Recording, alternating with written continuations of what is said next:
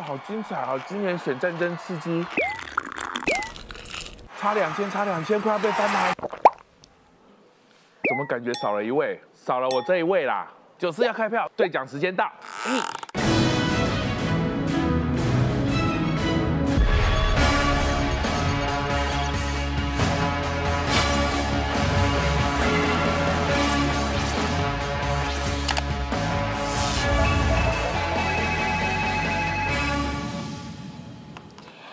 午安，欢迎收看九四幺客诉，我是杨秀晶。刚刚四叉猫的预告就是告诉大家说，开票那一天就是下礼拜六，请锁定九四幺客诉，我们的开票从下午一五三零，就是三点半开始，一路陪你开票到结束，看谁输谁赢，记得要锁定好不好？但今天又有追剧，又有新的爆料了。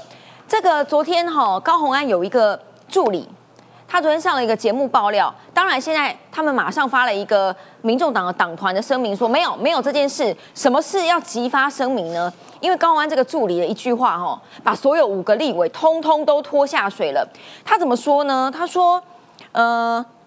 这个内规在民众党里面有这样的意思，是说每个委员的办公室要各捐一个人的配额出来，但是那个人实际上是在立法院的民众党团或者是在民众党的智库上班。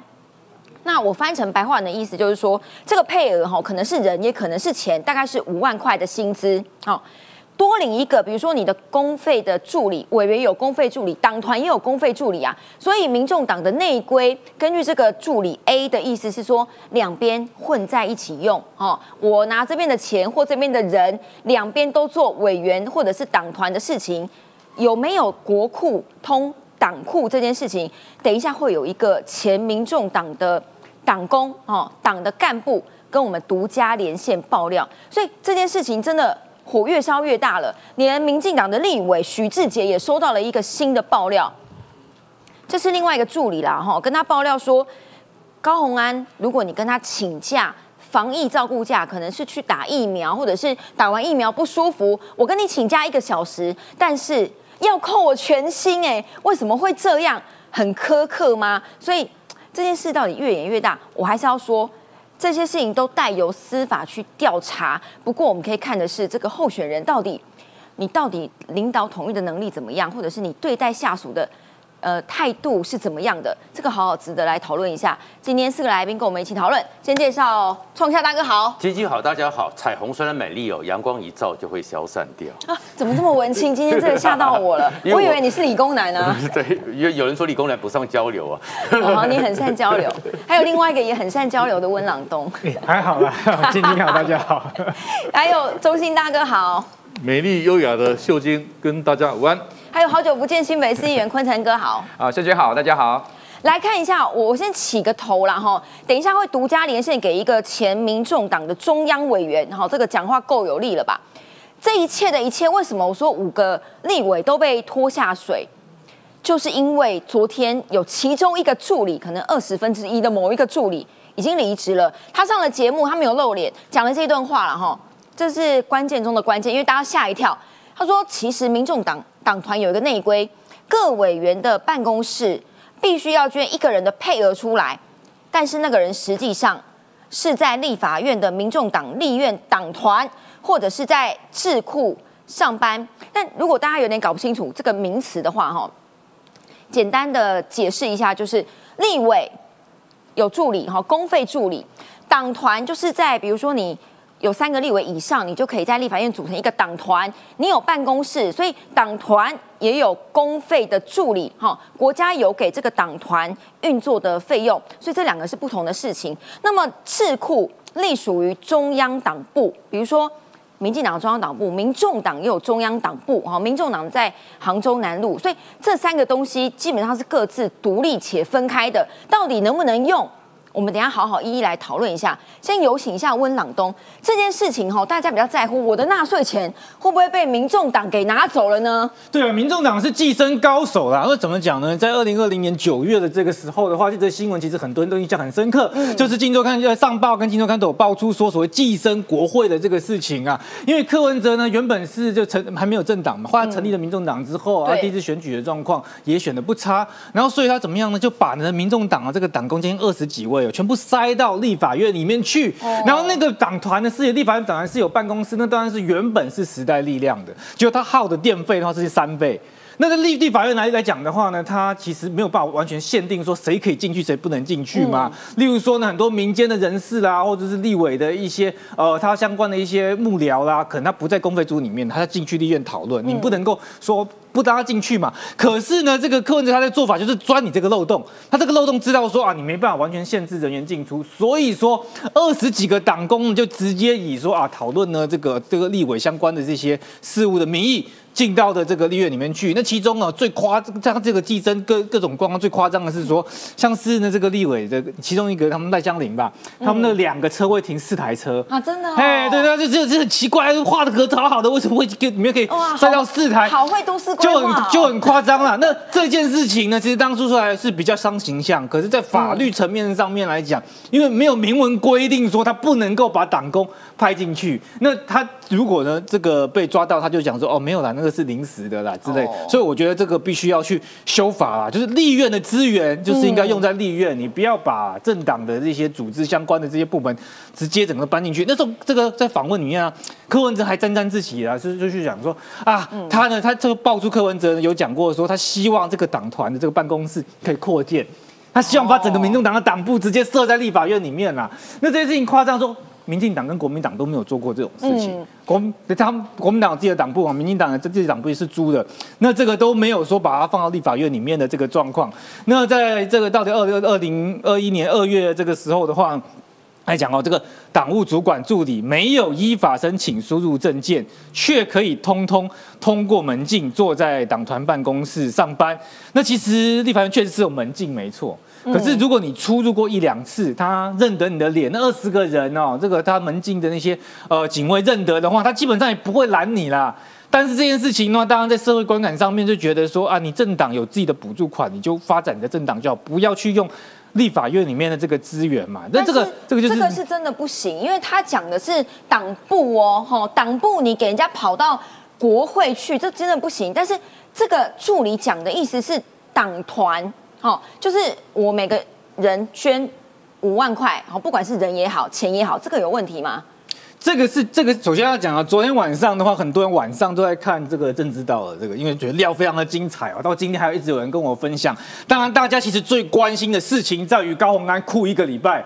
他因为唱《塔利班之歌》，然后呢被舆论挞伐。其实说好插头好哭的，是他自愿要唱的，又没有逼你。那时候他们还远端连线，朱学恒还不是坐在他旁边，没有办法用武力恫吓他，他自己就 就就就唱的很开心。他一开始觉得唱的不够好，要再唱第二次。然后就后来呢被骂了之后，因为它里面的歌词是讲说绿畜就是绿营的是畜生嘛，嗯，这个其实是一个非常恶劣的一种攻击方式。但他自己。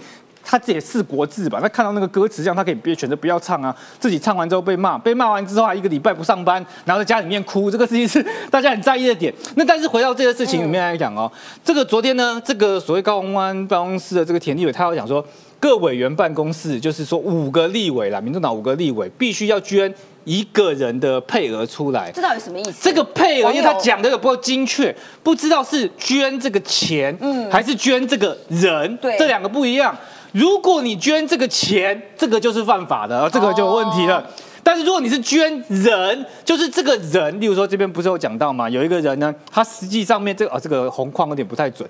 这个五万块，这个哈，这个五万块，这个就是有当月薪资，他实质薪资是零啊，这个是内账，嗯，这个是公开的。这左边这边是公开的这个账目，那旁边这边到这边是内账，就是只有内部才看得到。对，他实质薪资呢，这边看到是零嘛。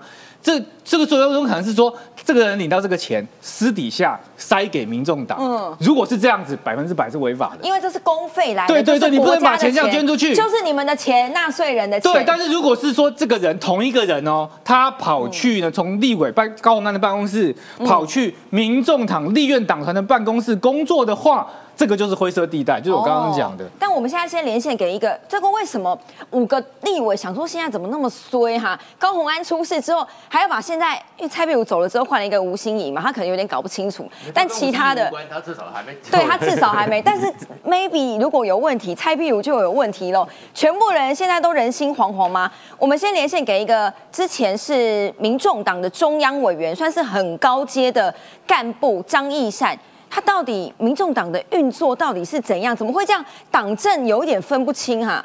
义善哥，哎，是秀晶，哎，对党政不分这件事情哈，呃，我不知道是立委搞不清楚，还是连党主席都搞不清楚。哦，我想当初民众党在二零二零年啊，就不分区五席立委的时候，在内部在讨论党团、党部跟呃之间的关系的时候，其实是柯文哲主席非常坚持要用以党领政的精神啊，嗯，所以以党领政的精神，他当初是要求每个立委啊，党团要给一个，党部要给一个。但是其实大家都劝他说，这有相关的一些法令的问题。其实那时候就知道有些相关法令的问题，所以不能直接这样拨用给党部，所以才后来才，其实大家都知道，后来才呃，就是昨天所说的呃，所谓的一名。啊，立法院啊，立委所聘的助理给党团使用。嗯，那大家如果记得前阵子有一所谓的捐款责任额六十万，对，一个立委捐款六十二，如果你除以十二，刚好就是五万块。也就是说，那笔钱就是给党部去聘用党部的人员的。嗯，所以他们的就把当当初柯文哲坚持啊，柯文哲主席坚持一个立委要吐两个助理这个扩塔一部分变成是立委的捐款。一部分变成是你聘了人员之后到党部党团工作，那在党团工作，刚才也有啊来宾讲到说是灰色地带，那他在党团工作，但是由这个立委聘，他可能高安就不认嘛，所以他就把他记在记在本子上，说这个是党团的人。那其他立委其实应该都会认啊，认的意思是说啊我聘的，然后我再让他在党团工作，那其实也都在立委工作嘛。啊，其实如果以一般来讲，都是在立委跟党团之间的业务是不是很多重复跟重叠？其实是很多重复跟重叠啦。这部分是否违法，还是交由司法去决定？但是事实上是啊，责任谁要负？其实如果你是立委的话，你怎么会可能吐一个立委，吐一个助理的名额在你这家的人没没没搞啊？立委的工作那么多，怎么自己用都不够了，怎么会给党团使用？啊，那其实最后就是因为柯文哲的坚持。要求每个立委要吐两个助理名额给党团跟党部。那拆开来来看的话，就是一个是名额，就是所谓的用人权；一个就是捐款。所以其他的立委也知道这件事情。我的意思是说，知道归知道，但是有没有这样做是另外一回事，就对了。呃，其他立委应该也是都比照办理，因为变成是党团的规规则，党部的规则。那他他这是不是有明文规则？我后来因为后来离开，我就不知道。但是事实上就有约定好这样处理，就是说由党啊由每个立委聘一名助理到党团去工作。那到党团工作的时候，处理的也是那个立委的委员会。那这这样就会比较避开了所谓的违法的质疑啊。但是今天。易山哥还要跟我们讲一个八卦跟爆料。当初为什么大家想说，其实高虹安很年轻啊，才三十八岁，意思就是他三十七岁就已经进去民众党当立委了。所以当时到底是柯文哲硬要找他，还是郭台铭硬要找他，还是为什么会有刘幼彤这个人出现？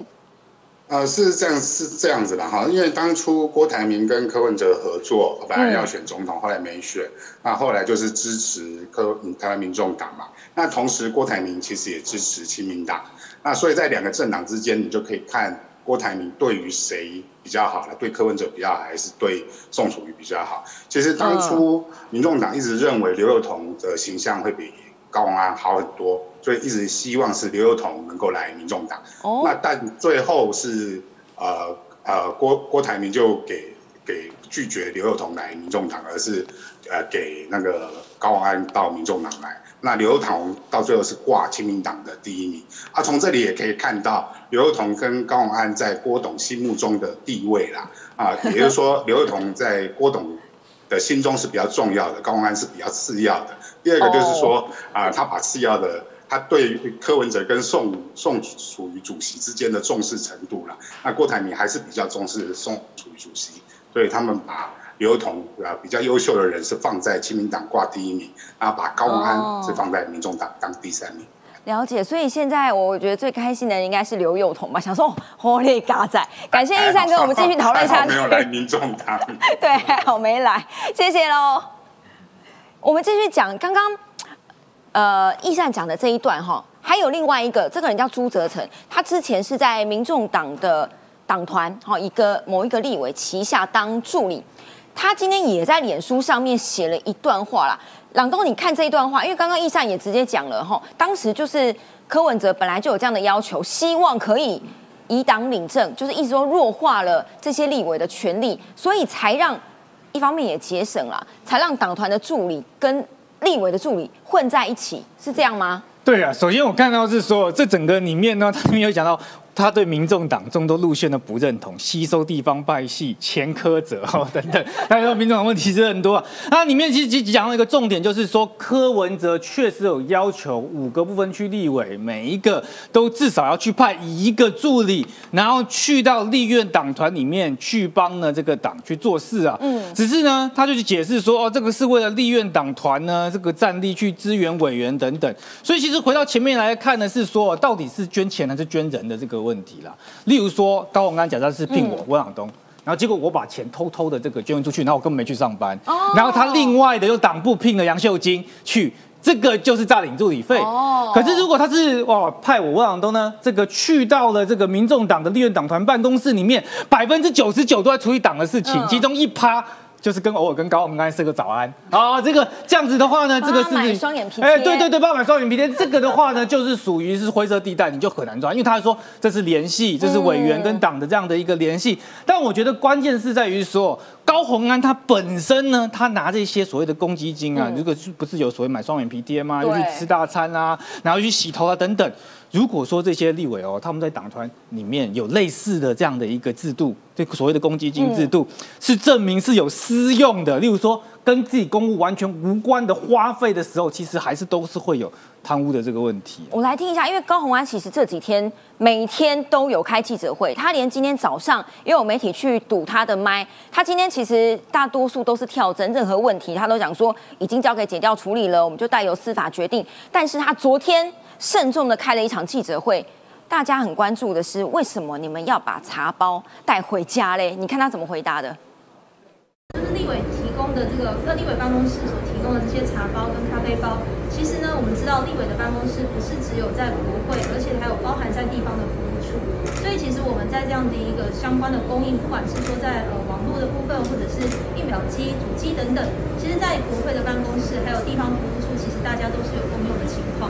所以我想，这个吹哨者可能是不太熟悉我们在立法院的这样的一个运作，所以才会误把说，哎，国会办公室的东西就只能留在国会，这样的观念是绝对错误的。所以我想，这一位助理呢，其实我们也大概都知道这一位是什么样的助理，他可能在我们这边的时间也不是太久，所以不太清楚这样的运作。国会的东西只能留在国会，这个是不对的。OK，所以等下椅子 都可以搬回家了，是不是？如果大家还不知道，我给大家，毕竟我们是知识型的 YouTuber，你知道，这个是那个时候二零一九年，因为民众党的党团在二零二零年才成立嘛，哈，那个时候编的预算，因为你三个立委就可以成立一个党团，当然也有立委可以不加入党团运作，哈，像是很多呃不方便讲是谁就不想加入，然后呢，这个预算告诉你每个党团跟立委的公费助理其实是各有各的钱哦，民意代表。你各一个党团的公费助理费，按照四个党团，每一个党团里面你可以十到十六个人，好，每个月他就会给你五十三万多元，你除以假设我雇十个人好了，一个人大概就是五万块，好，大概就这样平均，当然有高有低，可能看你的资历而言。我的意思是说，就像林静怡委员讲的，这两个地方到底能不能通用？立法院的组织跟预算是分开的，公费助理跟党团的公费助理。都有好两笔是不同的预算。如果你是委员办公室，你可以请八到十四人，就是大家这几天看到的高红安里面的内账啊，哈，什么加班费，因为他用了很多人嘛，十七到二十个人，哈，公费大概是这样子。另外党团，好，民众党的党团，你可以请十到十六个人。所以不管你党团的大小，因为可能民进党现在人很多，你一样是领我刚刚讲的这个钱，好，一模一样，所以都是一样的额度跟人员配额，所以。林静怡现任立委质疑说，临床上吼通常没有营养不良，没有大量失血，却有不明原因的严重贫血，要考虑寄生虫。哇，这个是立委讲的话，没有歪曲吧？川大大哥，你跑过国会啊？基本上是这样子了。昨天呢，我们在现场哦，因为我昨天在现场听到有点目瞪口呆。你也觉得目瞪口呆、啊？对，我要先讲说，昨天是因为大家对于那个账目就看不懂嘛，为什么有个五万块的人，然后他有一个钱，对不对？但是实领零，但是又扣 quota 百分之六的人劳退，嗯哎，都就觉得听不懂。所以才有这一段话。然后呢，那定义委员就解释了，可能是什么些什么什么的，但是好像又不太对，也不太像，不合不合常理嘛。就 A 先生就出来了，他其实我们听起来在现场了，我们听到是他原因呐、然后听起来他其实应该还算蛮年轻的，也蛮真诚的，就是讲他所知所见所闻。然后大概也没什么太多的复杂心思，嗯，所以他还会帮高鸿安澄清哦。我们不因为昨天的时候有媒体讲说，不是他有叫人灵吗？对他还说他在的时候没有。你看他其实是蛮诚恳的一个，蛮真诚的一个人。那哪一段最让你目瞪口呆？那就是这一段，我们想说，哎、怎么会配出来呢？那怎么会配出来一个人呢？后面他这个解释，那解释里面其实里面核心的观念是什么？立法院的钱也不是立法院的钱，那是我们的钱。那我们当然知道党团有个办公室，所以给了你党团的一个钱嘛。嗯。那党团也可以请助理。那你如果说你立委觉得你党团比较大，以党领政，那是你党里面的自己的呃内内部问题嘛你觉。得这样有没有问题啊？别的党如果一到团会这样做吗？那那其实那小党其实那有时候都都不得已啦，哦因为人不多。那但是你还是在立法院，对你还是用立法院的预算，你对总 quota 了，那没有关系。但是如果你用到党部，嗯，哎，那个就不一样了。我们那个在不分区立委里面，我们在选举补助里面，这个就叫政党补助款里面都有给党部了。那你党部，你的钱就是对酱油归酱油，醋归醋，就什么对什么？政治现金呐、然后小额捐款啊，有了都进所以这。两个钱是不能混淆的。对对，公款是公用，你是就可以这样解释，但是嗯在立法院里面，国家最高的立法机构，公款要法用。你不能逾越界限。哦然后我们学理工的，虽然因为现在最近很多人都讨论讨理工，理工在每个时候是用各尽各种理论和准则，都有一个前提界定范围。所以他今天那个不要讲说你理工的不太懂法律，界定范围你逾越了，包含就是三合一咖啡。我我想问你，他刚刚讲的是国会办公室的东西不一定属于国会，这个我才觉得很傻眼啊，是属于哪里？三合一咖啡那个助理呢，就昨天 A 先生呢有讲说那一天还是，所以我相信高寒英大概也知道是谁讲的啦。我们希望那个年轻人，反正呢，希望你一切平安，一切安好。但是呢你这，样讲很可怕。那个年轻他就说，因为那一天是还有特别讲说，今天有个修理车来载，对所以那个所以那一天有看到的，应该有拿的，而且是不是只有当月的，是好，他说两三个月的分量。立法院是有给很多对办公室四四包的 quota。quota 里面呢，四包，可能你是选奶茶，你可以选茶包，哦可以挑是是你可以选三合一，总共就是四包。然后他是说呢，他们也没太喝，因为他们觉得那三合一化学品不太好喝。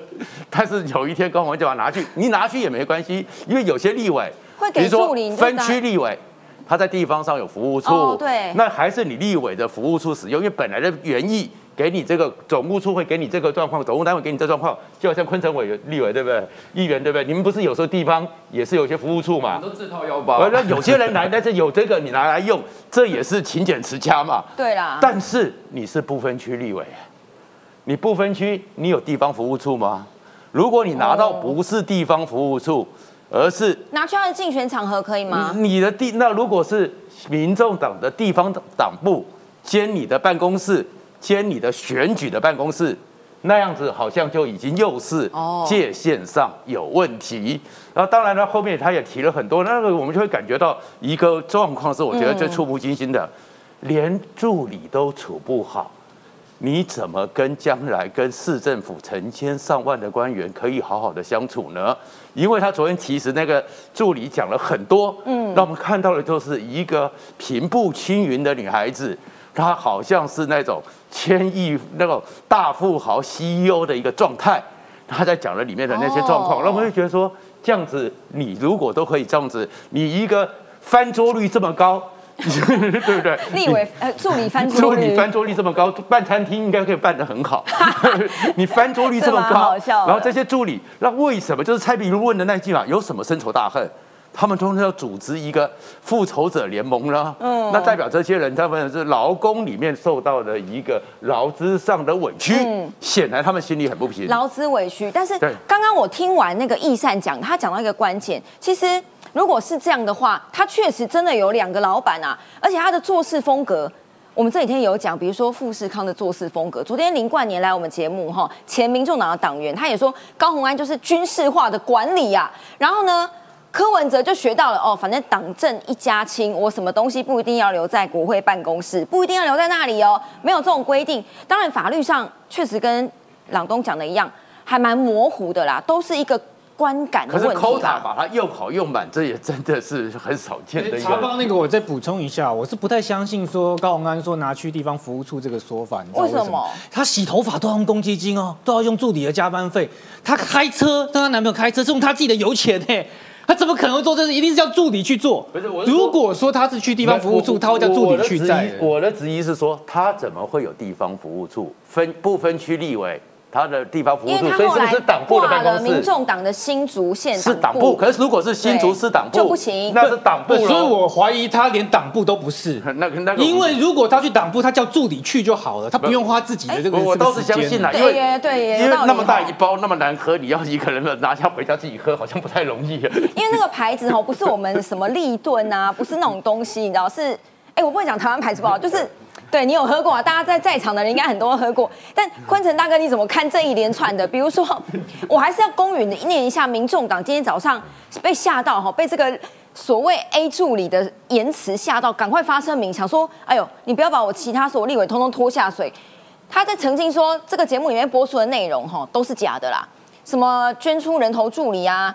主持人来宾加码指控啊，拿国家的钱给私人政党啊，五位立委贪污等等。他说这些言论完全背离事实，以强烈谴责恶意造谣。但是这个人自己讲的啦，吼，到底是不是造谣？因为他是当事人嘛，他也亲眼目睹你把茶包载走啊。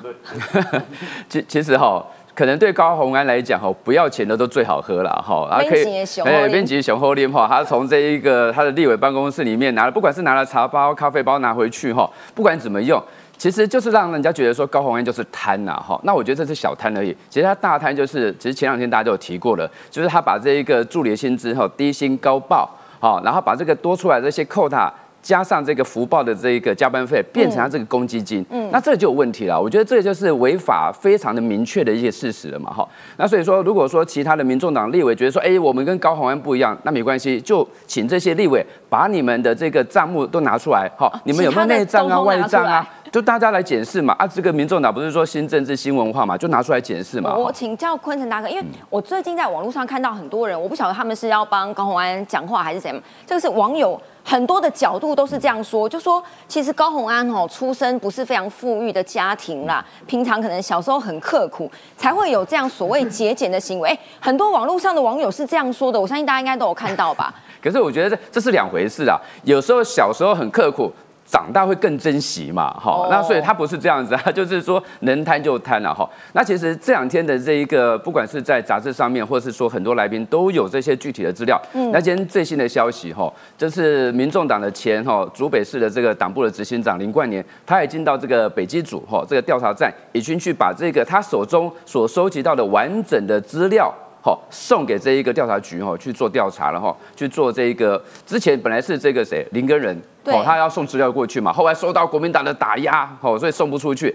那休更，现在，所以今天复更了就对了。然后现在换成这个林冠年啊，哈，他就林冠年，他就把资料送到这个调查局北基站去调查，就是说现在很多这个爆料的资料，他们其实就可以开始整理。那开始整理之后，发现说真的哈，市政是很多。那这些市政包含这个加班费，包含这个低薪高报这些事事情，然后这些公积金，然后是由高鸿安自己私用的，这是很很很很明显的这个违法了嘛哈。所以这个东西他已经具名，就是到这个调查局哈啊，请这个调查局去做调查。所以他也在他脸书上也呼吁了，他说高鸿安哈，你最好辞掉立委。接受调查，好，你如果不辞立委，好像在这个立委的保护伞下面，好，这个抗拒这个调查。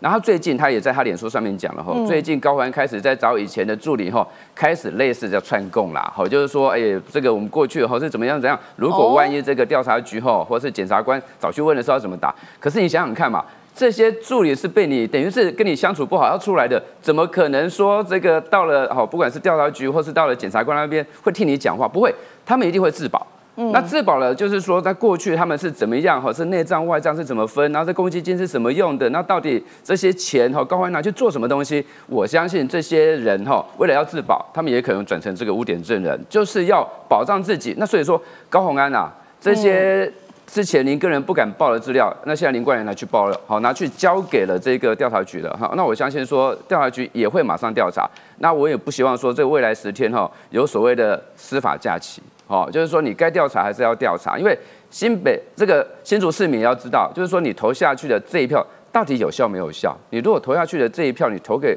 高鸿安，那未来他常常要去这个哦跑法院，那到底那如果是贪污治罪条例的话，那有可能哦，就算当选都会被撤掉哈。我们很多不管是新北市或是其他地方的这个县市议员，那为什么后来这个因为公这个助理的公款私用？那被拔掉这个议员的职位，那就是这样子啊。哎，坤子大哥，因为你办公室也有很多助理嘛，徐志杰接到了一个。高鸿安前助理就说，他跟他请防疫照顾假了。我相信你的助理应该有，因为最近打疫苗的，打完有副作用、发烧的，需要在家里休息的，一定很多嘛。就是让他休息啊。然后还给他扣全薪。所以，所以我我我认为基本上他就是贪哦。那这个贪的钱也不是说你说扣掉薪水，然后这个扣掉这个薪水，然后就拿到这个呃他所谓的小金库，那这个小金库也不是给大家用的嘛。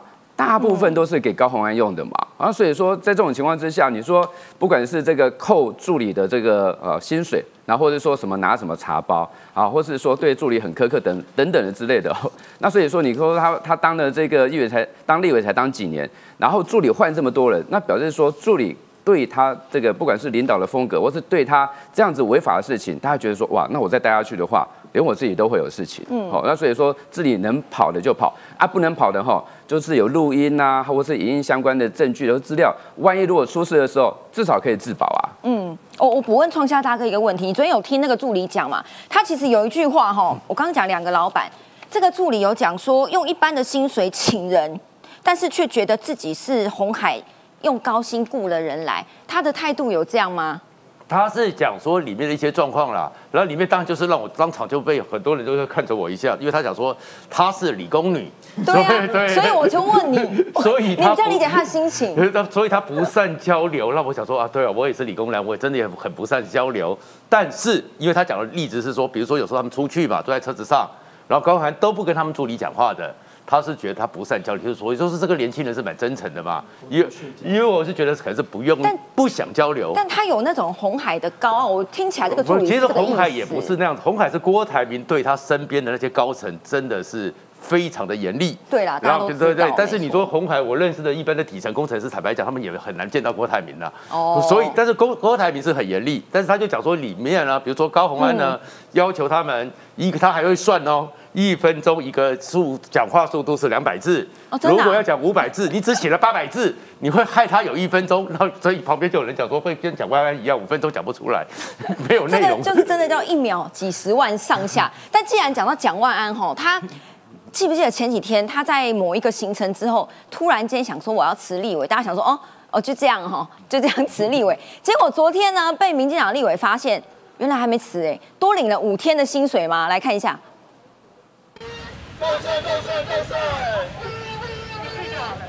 口号喊到一半，自家人跳出来制止，就怕大清早扰民，让选情扣分。蒋万站路口拼路战冲刺，夫人牌同样再出动。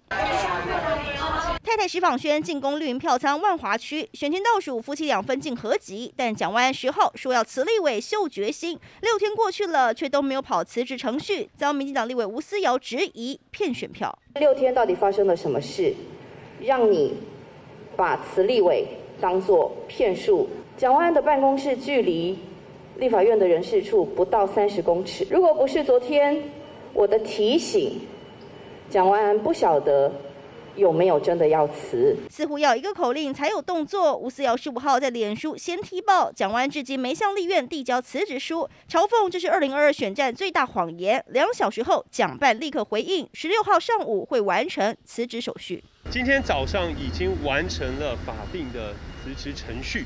而辞职的生效日就是十一月十号。当天的时候是比较忙。其实今天就已经整个完成了所有的程序。为何没有当天辞，蒋完没回应。当初破釜沉舟辞职喊的震天响，对手黄珊珊话也说得很酸。我就突然想到一句话，叫做“真是让我瞠目结舌”。如果连辞职都没有执行力，将来怎么会有激战力？刚刚大家知道唐是故意讲错的啦，哈，是瞠目结舌，他是故意要讽刺蒋万。如果大家没有 follow 的话，但是池立伟这件事情，大家一开始已经觉得蒋万你怎么这么无声无息，突然间就冒出来一个，都没有那种大动作，或者是起到他的效应，结果。原来还没有递程序哦。对啊，你要不要辞职？这本来就法律也没有说硬性规定。但这件事情最严肃的问题在于说，蒋万安一直就是一个小骗子啊。从他的这个是一个这个姓氏之谜啊，然后呢一直呢到呢他这一连串的琐碎，还有什么戏骨律师经验，结果你发现说他说辞职这件事情也是先骗你的。那结果呢被吴思瑶抓到说哇，这吴思吴瑶跟林楚英就是进这个陈世忠进办的人嘛，发现说哎。你怎么没有辞？你不是说要辞吗？今天早上的时候，蒋万安才去递文件，那你递文件之后再回来说什么？哦，那生效日呢？实际是呢，在十一月十号，就是往前推，往前推。你现在去递就是现在生效，哪有什么往前推的这种事情？那你把文件出示出来，上面有十一月十号吗？不可能嘛！所以我意思是说，为什么大家他是现在要他他其实还是会辞的理论上，但是。他就多骗一天的钱嘛，那你就觉得说 他应该不缺这个钱。那高文安他财产一千四百万，他应该也不缺那些什么茶包跟那个洗头发的钱。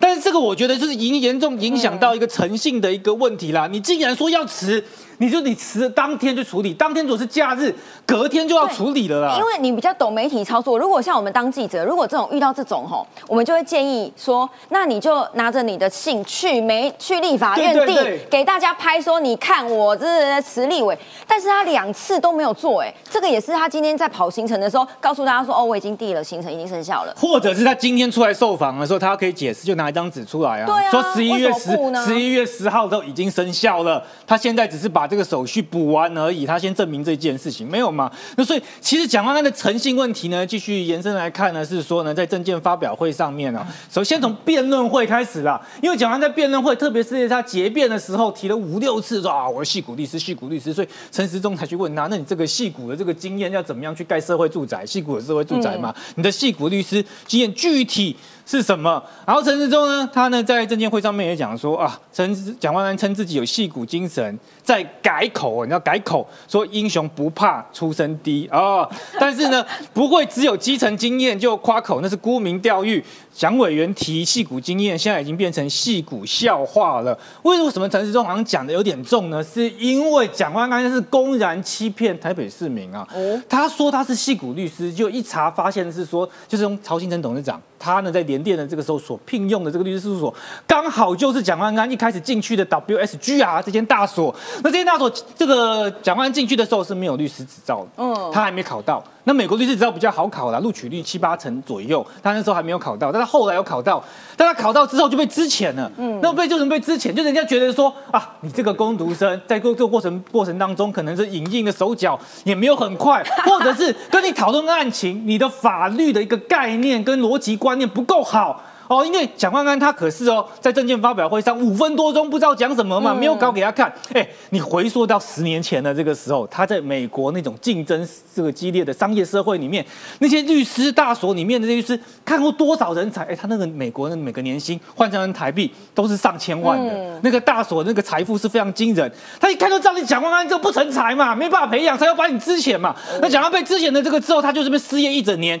之后才跑去另外一家事务所，那另外一家事务所同时还自己创业，可是不管是他创业，或是他后来的事务所，都在处理中国企业然后的问题，都不是在处理戏股的新创，因为大家提到戏股，想到是什么？Facebook 啊，Google 啊，或者一些非常新的一些网络科技啊，蒋万安都没有去处理这些，所以他的这个戏骨精神真的是很有问题。那但是他现在战场，我觉得他也蛮会选战场的，竟然敢跟民进党战黑金啊！对了，他这个其实扯这个黑金哦，这个陈时中说连结是黑金是什么意思？连结就是强签啊，强签是黑金啊。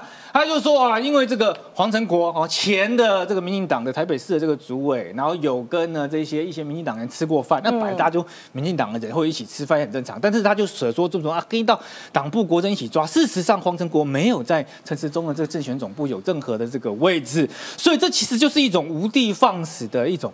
爆料了，把一些不相干的事情硬去去牵连在一起。那所以呢，这个时候呢，黄珊珊呢还会讲说，哇，这个终于可以跳出来。对对对，他终于有一个舞台，因为最近的这个曝光率比较低一点。然后说的这个蓝绿狗咬狗，黑金又贪腐，台北市民放心交给他们嘛。可是你不要忘记啊，黄珊珊她是柯文哲的副市长，是民众党高鸿安的这个同伙人啊，所以他要完全切割说啊，他跟高鸿安啊这些事情无关啊，这个跟他高鸿安涉贪的事情无关。其实也就是很奇。怪，所以我相信哦，选民的这个智慧，看到这么多方的资讯之后，最后还是会有一个正确的决定，知道谁是认真做事、比较踏实的人呢？但现在为什么黄珊珊突然间开火？因为他一看到麦克风，以前很客气，然后现在就是批这个批那个，抓到枪了。因为现在蒋万安是不是怕？本来这些应该都是深蓝的选票啊，被黄珊珊抢走了嘛？因为不要忘记，黄珊珊他哥是谁？是前参谋总长啊，军系的票现在深蓝没有要投给蒋万安，都想投给黄珊珊了吗？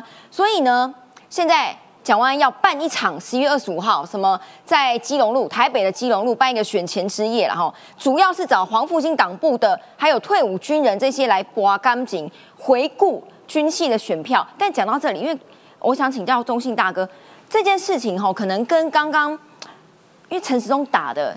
戏骨笑话或者是打杂，之前曹新成、曹董前几天才讲过，所以深蓝这件事情，根据你现在看选情的评估，哈，这些深蓝的选票，蒋万很担心吗？当然会担心哦，会一分为二哦，包包括黄珊珊哦，我自己在旧金山待过。哦，我我儿子我儿子就在就在 Google 跟脸书上班，真的哦，嗯，就确实如此，好，那个时候叫戏骨经验，这在戏骨经验哈。其实蒋万安在戏骨是美国人说的，叫实际上叫 copy 小弟啦。哦，啊，二零零八年金融海啸，我我换算，二零零八只要是之前的 copy 小弟优先被之前，他就那一波嘛。哦，金融海啸的时候，那一波了，所以他不敢讲了，不敢点出来了。嗯，哦，所以没有戏骨经验了，只有 copy 的小弟经验了哈。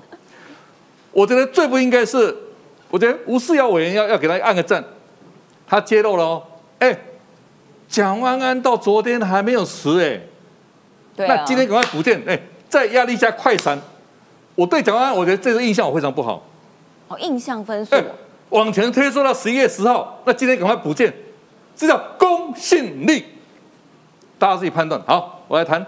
焕然深蓝的迷失了哈！一，党国威权体制早就被三波台湾民主海啸吹垮了啦。第一波，一九九六年的总统大选，李总统得到百分之五十四选票。第二波，第一次政党轮替。第三波，二零零二零一八年的芒果芒果干。嗯，所以深蓝是有限的啦，是聚聚在聚反抗了哈。就在一个地方反抗而已。第二，真正的政党是民进党，它是一百年来台湾文化协会民众党以来的一百零年真正的本土政党，我认同它。第三，我来讲所谓的中华民族主义啦，中华民国啦，这是章太炎跟梁启超在留学日本时候同盟会从大和民族所创造的名词了。中华民族、中华民国都是。一百多十多年前发明的人造人人造发明的啦，是假的啦，那是一个迷失了 myth 哈。嗯，好，我更要打破观念，我是读历史。深蓝包括中共陷入所谓的中原中心主义，你现在越来越多历史家来发现了，同时间呢，不是中原哦，比如说楚楚文化，就是就是湖北湖南蜀。四川、云贵哦，哎，还有闽就粤，就是福建、粤、广东。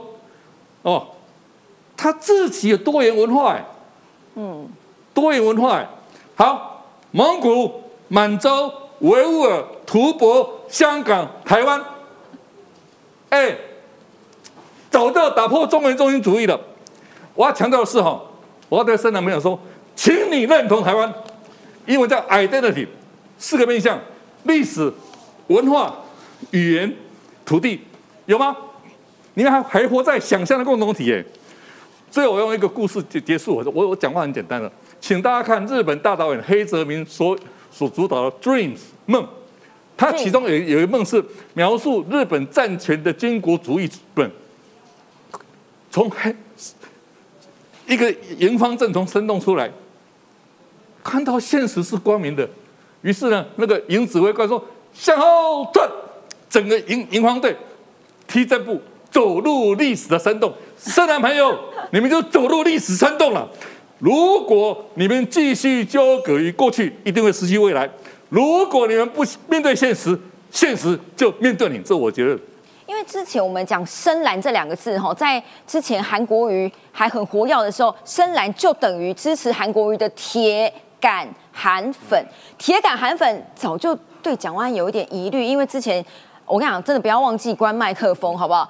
没关麦克风那一次之后，就结下了梁子，所以我不知道这是不是第一次跟深蓝这些所谓的军系选票有接触。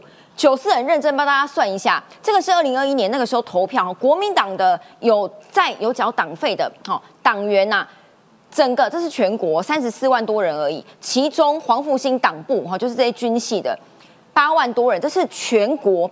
台北市有多少人呢？这个我们跟于将军求证过，台北市、新北市跟桃园都是算大本营，然后全台黄复兴党部最多人的，台北叫黄国良党部，哎，也才两万一千人呢，所以这些人可以影响蒋万多少选票嘞？基本上是这样子啦，整个黄复兴军系的国民党的票源不代表完全深蓝，但是军系里面的一个这个黄复兴党部一直是国民党里面党中有党派中有派最大的一个派系。所以他当然对。那至于黄蒋万安为什么要把他们召见呢？他其实这个是一个点阅令、点招令，点招教育教招点招嘛，把他找过来。那为什么？当然黄珊珊一个大压力嘛，因为黄珊珊对他们来讲是自己人的小妹，嗯，就是讲了，因为他哥哥是参谋总长，是他们军系的自己人，对，所以黄珊珊是小妹。那至于蒋万安呢，他们在这段时间里面好像也不是他们祖师爷的孙子嘛。他们也没有完全这么认同，对，所以当然他要去把它一定要整合，所以他要去做这个，这个叫点招力。那另外一个呢，因为我从小在眷村长大，嗯，这些杯杯们哦，其实他们心里还有很多时候，他们一些不见得那么支持你，但是他们长期的刚刚讲的党国或什么的，这是党有命令要下来了，所以这个点招令是很重要的，就是有一个活动，然后直接交付任务。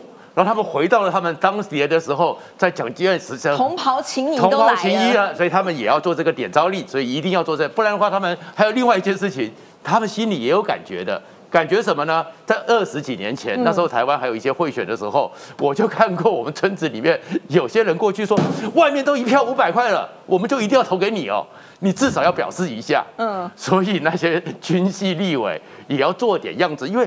外面的人在拉票，然后你都不来拜访我们，你都没有个伴手礼吗？他们也许不要那么多，但是他们也是，所以呢，也需要你要我投你，你也要做点表示吧。但是中央大哥黄珊珊自己。呃，公开场合讲过，他说我们家哈有十二个军人都不方便出来拉票，但假设这些是公开的哦，啊，黄珊珊那个是你知道家族传承，一票拉一票，这样哪一个比较有用？都有群主找，我们讲的长辈图、早安图，这个群主是最多的，他们自己会下面动员嘛，新形态的动员，对不对？所以新形态的动员，所以一定要有个教招令嘛。可是回来刚刚讲到个深蓝，其实曹新成今天做的事情呢。那个东西其实是对一个很大冲击，那也不是黄复兴里面的状况是什么？就是很多一九四九后的移民里面，其实一直有两块人，有一块呢叫做包衣奴才，嗯，有一块叫做八旗亲王，然后现在曹新成对上了就是那些失落的没落贵族八旗亲王，嗯，那八旗亲王他们呢，哎，权力失去了，然后他们呢又不敢去保卫中华民国，虚幻的中华民国跟中华人民共和国常常绑在一起。然后呢？但是只要出来的时候，只要你颜色不对，你就不是中华民国。因为我看很多人帮蒋万安站台那一句话，从一九九四年讲到现在，投给民进党，中华民国就要灭对，亡所以只要你啦颜。色不对，你就不是中华民国。可是事实上呢，在这些老杯杯里面，他们有很多时候，其实在这台湾里面，就是真正的当时过来的时候，有二十几万人是精英中的精英，嗯，所以他们过的日子，他们那里面的眷村兄弟里面的故事，跟大部分那个过的是那个孙悦叔叔。那个竹篱笆的春天的故事是不一样的。可是当时的时候，这些老长官有时候在他们结婚的时候给他一点钱，有时候在生病的时候帮助他们，所以他们这个情感联系一直在，所以要靠这个去把他拉回来。但是黄珊珊不需要，原因就是因为他就是他们彼此之间都有人会跟黄珊珊的家族有联系，所以讲完。可是另外一个曹先生那个事情是戳破了这些没落的贵族，或者是以前呢，就是郭冠英讲的高级外省人他们其实心理上其实就像曹新成这种，曹新成也是出生在北京的、啊。是啊，对啊，可是这里面很多没有在过去的时候是党国的八旗绿营这些人，不是那些皇亲国戚，只是包衣奴才，跟着被裹挟过来的。其实他们对台湾的认知，对台湾一九四一九九六年之后主权在民的认知，跟这些包衣那个八旗贵族其实是不一样的。对，为什么他这么在乎这个？如果很少票的话，因为记不记得那个时候梁梁文捐杰预估过，可能最后台北市选战的胜负几千票上下。超过这个数字，真的列举他们的太太啊，你说分支旁系，对他们的太太太啊、小强大啊，很多啊。对，所以哈、国民党因为本来大家都知道黄复兴党不是可以足以左左右国民党的党主席是谁哦，哦，所以现在可不可以左右台北市长是谁呢？我们就继续看下去。只是这个哈、我们大家一直关注。在什么台北市的政见发表会，因为连续两天两场嘛，但是新北市也有哎、哦，今天刚好昆城议员在，这个我觉得实在太奇妙了。所有的媒体发问，我从来没有看过媒体发问这么统一的啦。他他在上面一直讲哦，从基层远景干起，他讲了好多次基层远景干起。结果呢，大家最好奇的是媒体想要问他什么呢？问他市政吗？不是哦。自由时报问他说，你会不会选完市长半年后就离开新北去选总统？联合报也问他说，你当选之后，这个市长身份怎么解决两岸停滞的关系？哎，两岸是总统职权的问题，哎，哦，这个一平新闻网问他说。仰望二零二四，估计这次要赢多少万票？每一个人都纠结在这个二零二四上面，没有人要管他市政怎么样。但是侯友谊市长回应也蛮奇妙的，也很统一，全部都关键字两个字：刑警、警政署长、公职生涯。他完全没有强调他市政到底做了什么。这就觉得很奇怪啊。首先哈，新北市是比较可怜，我们没有证件辩论，我们只有证件发表会。然后证件发表会哈，又在这个礼拜一的早上九点呢，早上九点大家在上班，怎么有这个时间去看这个证件的发表会哈？所以你就看哈，这个新北市的选委会哈，多会挑时间哈，挑在这个大家在上班的时间哈哎，办了一个证件的一个发表会。好了，那证件发表会哈，那除了这个申论结论，还有四个哈。就这边讲的哈，有四个这个媒体人来提问哈。那其中哈，媒体人提问哈，那为什么焦点都放在二零二四啊哈，或是放在两岸关系？嗯，因为侯友谊他就是表态了嘛，他表态就是说他对于二零二四就是勇于承担哦，全力以赴，所以大家就把焦点放在说，那侯友谊你这个选二零二四，如果你万一选上了新北市市长，你会不会选二零二四嘛？好，因为你按照这个国民党的这个初选哈，我看今天有一篇报道出来了，国民党初选有可能明年一月就开始喽。哦这么快对，那有可能就是说你侯友谊这个十二月二十五号。假设你就职的话，那可能明年的一月你就要开始准备这个总统的初选了嘛。然后所以朱立那个朱立伦他那时候也是这样子嘛，哈。那所以这次的辩论会哈。焦点就放在说，那侯友谊，那你会不会选二零二四？那我看哦，这个不管是媒体人怎么问啊，哈，你会不会这个选二零二四啊？哈，你会不会半年之后就跑去哈选这个总统啊？或者说这两岸关系，你万一你是这个当选是新北市市长，好，那你这个两岸关系你要怎么处理啊？那结果侯友谊哈，不论他怎么回答，他就说啊，我过去当刑警的经验哈，啊，这个哈每天哈长枪对短枪哈，我不晓得今天出去回 能不能能不能回来，要把握当下，好，然后人家问他说两这跟两岸到底有什么关系然后呃对？问他两岸啊，就问他两岸，他就说哦，这个两岸哈，我以前当做署长哈，有这个两岸哈共同打击犯罪哈，然后所以哈，只要两岸呢这个有善意平等交流啊，两岸关系就会好。那其实哈，这个我我相信这个媒体人也会傻眼的哈，就是讲两岸关系是比较高层次的，我们讲到区域和平、两岸的互动，结果他讲到这个比较低层次的执执行层面的哈，什么两岸打共同打击犯罪了哈对两，岸所以这个东西哈，就让大家觉得说，哎，那奇怪了，那你这个整个证件发表会，你最后不管讲到怎么样，就是四个字，好好做事可是。我有个疑问呢、其实这些联合报是蓝的，理论上他应该是要做球给他，他为什么不干脆好好的讲他对两岸的关系？因为一月大家知道我们一一二六就下礼拜六投票嘛，今年的过年比较早哦，是十一月二十号，呃一月二十号左右，所以通常选完最重要一件事叫做什么？卸票啊，哦，因为新北是很大嘛。他怎么可能不卸票？所以说我我边卸票边拜票，二零二四的意思嘛。还有人说他会不会说这个如果万一啊哈赢到超过三十万票之后，一二六当天就说我要来宣布选二零二四的总统地方上有这个猜测就对了啊，所以说哈。我本来想说，哎，联合报可能是要让他做球，对哦，要做球给他嘛，也是哎。那结果，哎，那侯友宜应该好好回答，哦，我说两岸要怎么样啊，怎么样，什么东西的后嗯。后就没有，他讲到什么低层次的后两岸共同打击犯罪，就让他觉得说，哇，这个哈，你如果只是一个执行层面的话，那你真的没有办法去讲到这个二零二四比较高层次的嘛，哈、嗯。那你我我们看了这个有有网友统计了哈，他光是这个三十六分的这个证件发表会里面。讲了超过三十次的好好做事，你有算好好做事？没有，我没有算哦，是网友来算的哈。就是不管你讲到什么，他最后就是结尾就好好做事。然后如果词穷的话，就说我们就好好做事。然后呢，不晓得讲什么时候也讲好好做事哈。啊，所以讲到这些，其实大家就会质疑他，就是说，那你除了好好做事啊，这个很像哈，很像我们还印象很深刻哦，好像过去韩国瑜在讲高雄发大财，就是。韩国瑜不晓得要讲什么，要怎么回应的时候，就讲高雄发大财，高雄大发财。哦，那时候我们不是笑他说这个是这个塞子省都京剧出来 对，赛事，他，至少要这些京剧，好、啊，可是哦，这个这个侯这个侯友友吼，有点像是韩国瑜二点零吼，他就是还遇到什么事情不晓得回答的时候，他就是说，哎、好好做事，好好做事哈。那有可能啊，他可能真的是变成韩国瑜二点零哦。这个选完市长之后就跑去哈，半年之内就跑去选总统了啦。还是一样锁定九四要客诉好吗？今天很多网友抖内给我们哦，很我念几个哈，我爱台湾不爽憋着说，我不爽高虹安的疑似贪污问题，更不爽高虹安背后立委呃不是财团养立委哈，不是立委养财团，还有又抖内说，哎什么希望我在国内不为财团跟政党真的讨论小老百姓关心的问题，有啊，我们有，接下来要告诉你这个。不是告诉你有没有买台积电的股票，是告诉你这个动作到底对台湾有多少影响。因为这几天我知道很多人就盯着台积电的那个股市看，又涨了，没错，已经快要逼近五百了。OK，但是这个动作哈，要把它摆在美中台关系的架构下面来看。股神巴菲特今年已经有没有九十岁了？他前天呢，他买台积电的股票跟买菜一样哦，那也是菜菜篮族，只是他的资本比较大，他随便一买台积电的 ADR。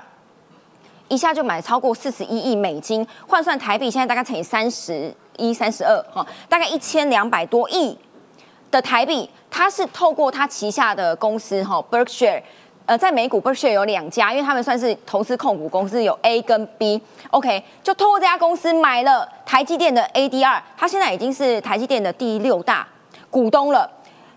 财经专家谢金河这一篇非常有政治力，哈，他的意思是，我念第一句就好。关键时刻，台湾总会出现神奇的力量，叫做巴菲特压台积电。当然，原因其实是一方面他很少投资亚洲市场，也很少压科技股，哈，他几乎不买科技股的。他说，这一次台积电深陷地缘政治的漩涡当中。你看啊，国民党之前包括什么高雄啦、桃园，不是都把台积电扯上来吗？就说这个叫民进党的政治操作啊，要去那两个地方设厂。我不知道国民党对这次事情会不会也觉得是民进党叫巴菲特去买台积电的股票？所以请教中信大哥，这件事情其实跟呃曹信人、曹董有逻辑性哦，因为他说台湾这几年来不断有人刻意输送所谓的战争论，对照巴菲特这个动作，你怎么评估？你怎么解释？我一直怀疑曹新成先生是在反映美国政府的意见，这这是我自己的自己的想想法哈。巴菲特有一句经典名言，大家最熟悉了：海水退潮的时候，就知道谁有没有穿裤子游泳。台湾要涨潮了，哦，所以他投资一千两百亿啊，这反映美国政府、企业、股市的投资意向，晶片法案嘛，中中国都垮了，嗯，对不对？